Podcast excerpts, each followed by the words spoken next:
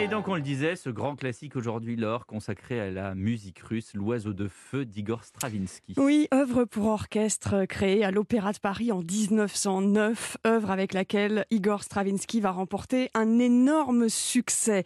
Elle raconte une histoire. Au début du XXe siècle, le fils du tsar de Russie déambule dans la forêt mystérieuse du sorcier Katchei, apercevant un magnifique oiseau qui vole autour d'un arbre qui a des pommes d'or.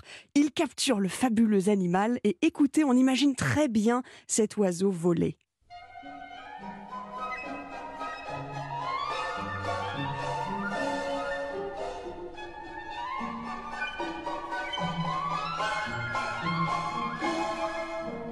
Alors dans l'histoire, l'homme ne libère l'oiseau qu'en échange de ses plumes magiques et du serment que l'oiseau lui sera fidèle. Mais il y a aussi dans cette histoire une princesse, ce sorcier donc, Katchei, qui va menacer de changer le jeune homme en pierre. Le fantastique plane sur toute cette histoire et le travail fait par Stravinsky sur l'orchestre, euh, c'est de jouer sur les instruments qu'il utilise pour créer des atmosphères particulières, ici avec les vents de l'orchestre.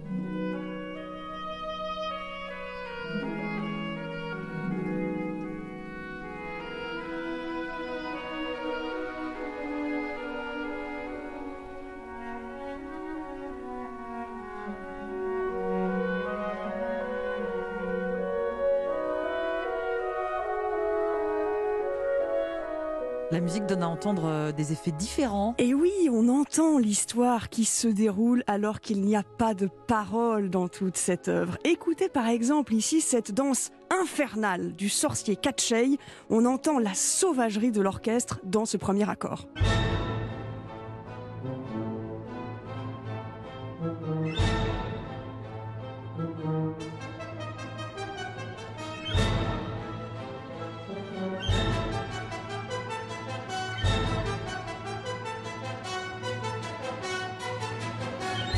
Voilà la version que j'ai choisi de vous faire entendre pour cet oiseau de feu de Stravinsky, c'est celle de l'Orchestre symphonique de Chicago, dirigé par Pierre Boulez, enregistrement mythique de 1993, qui vient d'être réédité par le label Deutsche Grammophon, qui publie un superbe coffret de l'édition complète des œuvres de Stravinsky avec euh, les plus belles interprétations. Extraordinaire, Boulez qui joue Stravinsky. Merci beaucoup, Laure.